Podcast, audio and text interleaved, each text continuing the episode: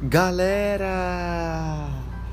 Tô tirando da gaveta um projeto antigo, só que o meu projeto antigo eu ia colocar ele no Instagram, porém o Instagram eu entendi que não é um ambiente para debates acadêmicos.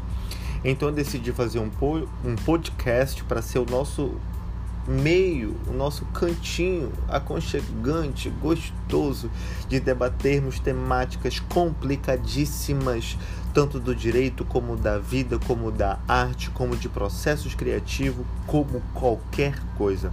Estou aqui humildemente tentando compartilhar conhecimento sobre tudo que eu já vivi, tudo que eu estudo e tudo que as pessoas já passaram por mim.